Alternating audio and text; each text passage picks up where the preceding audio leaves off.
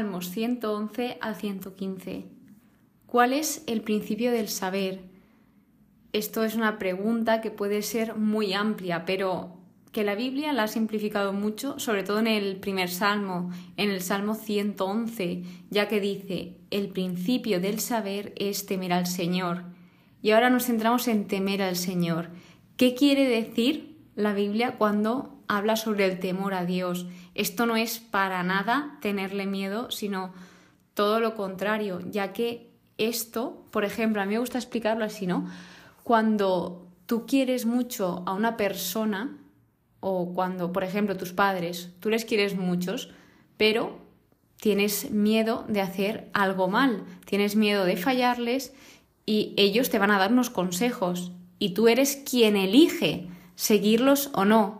Entonces, ese es el temor de Dios, el temor también puede ser visto como respeto, respeto a Dios. O sea, el principio del saber es el respetar al Señor, el reconocer la grandeza de Dios también como decía, un símbolo de reverencia y respeto. También esto conlleva a la sabiduría y discernimiento, porque si, te, si temes al Señor, Él te va iluminando por el camino de la sabiduría y el saber discernir. Y por último, también lo que conlleva el temor a Dios es una relación cercana con Él. Así que este es un tema muy amplio, pero creo que los puntos principales son los que acabo de nombrar. Así que comenzamos con el Salmo 111, elogio de las obras divinas. Este, junto con el siguiente, son salmos alfabéticos, es decir, que van empezando por una letra del alfabeto hebreo. Y a mí estos me apasionan la estructura que tienen porque me parece preciosa. Luego, en este en específico, en el 111, trata sobre temas clásicos y empieza siempre alabando al Señor. De hecho, en los cinco salmos, menos en el último, en los cuatro salmos que vamos a ver, empieza con un aleluya, un alabada al Señor. Y aquí en este se refiere a sus obras, a las obras que hace Dios. Y habla de palabras claves como son la justicia, la verdad, la lealtad, la rectitud y la redención. Y en cuanto habla de lealtad, habla sobre los mandatos, sobre los mandamientos que dice válidos para siempre jamás. Es decir, que esos mandamientos no se escribieron ahí para dejarlos en el Antiguo Testamento y ya está, sino que siguen valiendo para siempre jamás. Y esos mandamientos fueron escritos para que nosotros seamos plenamente felices, aunque muchas veces no podamos verlo.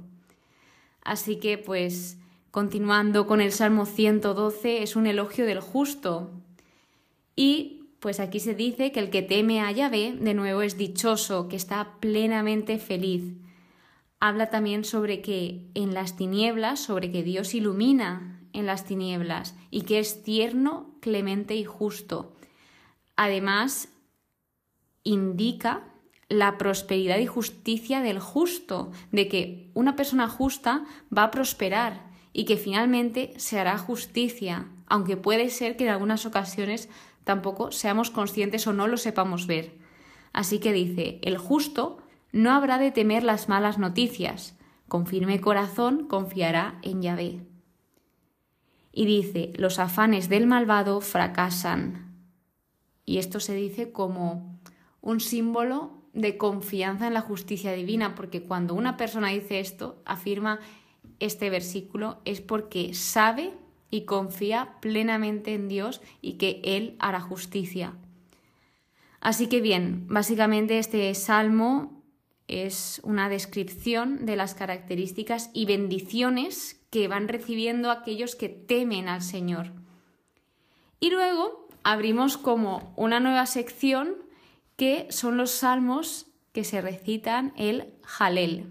Sí, no, no sé si lo digo bien, pero bueno, Jalel significa alabanza y esto comprende desde los salmos 113 al 118. Son los salmos que se recitan o se cantan en las festividades judías, especialmente en la Pascua y de los tabernáculos, en la fiesta de los tabernáculos, además de que estos salmos se utilizan para expresar alabanza y gratitud a Dios. Entonces, Empezamos por el 113, que se titula Al Dios de gloria y de piedad. donde aquí se alaba a Dios, invita a que se alabe su nombre y nos dice que Dios se abaja, se abaja para ver el cielo y la tierra, es decir, para estar pendientes de nosotros. Todas las cosas que hace Dios por nosotros son inexplicables. Entonces aquí lo que hace es enfatizar la grandeza y soberanía de Dios, además de esa compasión y cuidado de Dios al necesitado y al pobre. Salmo 114 es un himno pascual que empieza de nuevo invitándote a alabar a Dios y dice el versículo 7, que para mí es el que más me ha impactado, que es, la tierra tiembla en presencia del dueño. Llama a Dios como dueño. No lo había visto hasta este momento que se refiriesen a Él como dueño. Entonces este salmo lo que hace es una descripción poética y metafórica del éxodo, de cuando el pueblo de Israel fue liberado de la esclavitud y durante esa travesía, esos muchos años por el desierto hasta llegar a la tierra prometida. Y luego también es una gran representación de la presencia, sobre todo, y de la protección divina, de la protección de Dios, de que Dios, a pesar de las dificultades, a pesar de las tribulaciones, está ahí, está con todos nosotros para ayudarnos, para levantarnos y para darnos ese ánimo por el cual seguir adelante. Por último, el Salmo 115, titulado El único Dios verdadero. Es un canto litúrgico y aquí lo que se hace es contrastar y pues ponernos en situación de qué es lo que hace Dios y los ídolos, es decir, los ídolos aquí los definen como obra de la mano del hombre. Y pues aquí, antes de introducirnos en los ídolos, primero como que se refiere a las personas que dicen, ¿dónde está tu Dios? Y aquí el salmista le contesta, nuestro Dios está en el cielo y hace todo cuanto quiere. Así pues, luego es cuando viene a hablar de los ídolos, los va describiendo. Y esto es muy famoso y de hecho está muy debatido entre las iglesias porque este salmo se suele mencionar. Entonces dice, tienen boca y no hablan, tienen ojos y no ven, tienen orejas y no oyen, tienen nariz y no huelen, tienen manos y no palpan, tienen pies y no caminan, tienen garganta sin voz sean como ellos los que los hacen, los que en ellos ponen su confianza. Es decir, al final los ídolos no van a hacer nada por nosotros. Algo que ha sido creado por mano del hombre no va a hacer nada por nosotros, no nos va a salvar. El único que nos puede salvar en este mundo es Dios. Por eso aquí remarca esa grandeza del Señor, la fidelidad de Dios por todos nosotros y también se nos muestra que los ídolos, por mucho que se adoren a los ídolos, no van a hacer nada, porque es eso, tienen ojos y no pueden ver, no nos pueden escuchar. Entonces Dios sí que nos escucha, Dios sí que está con nosotros, pero los ídolos no. Porque en este tiempo se adoraba mucho a ídolos y esto pues era como una abominación. Entonces aquí se refiere a la casa de Israel, a la casa de Aarón y a los leales a Yahvé y nos dice sobre estos tres que confíen en Yahvé y que Él es su auxilio y su escudo. Además, si continuamos, nos dice, Yahvé se acuerda y nos bendice a todos, pequeños y grandes, es decir, no se deja a nadie, seas quien seas. Yahvé se acuerda de ti, se acuerda de todo lo que te promete y te aseguro que Él está contigo. El versículo 16 dice así, el cielo es el cielo de Yahvé, la tierra se la ha dado al hombre.